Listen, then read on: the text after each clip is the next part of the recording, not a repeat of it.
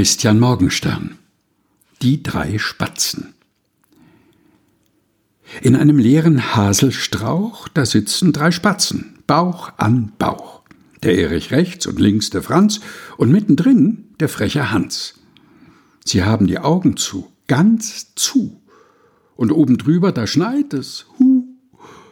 Sie rücken zusammen dicht an dicht. So warm wie der Hans hat's niemand nicht. Sie hören alle drei ihrer Herzlein Gepoch. Und wenn sie nicht weg sind, so sitzen sie noch. Christian Morgenstern Die drei Spatzen gelesen von Helga Heinold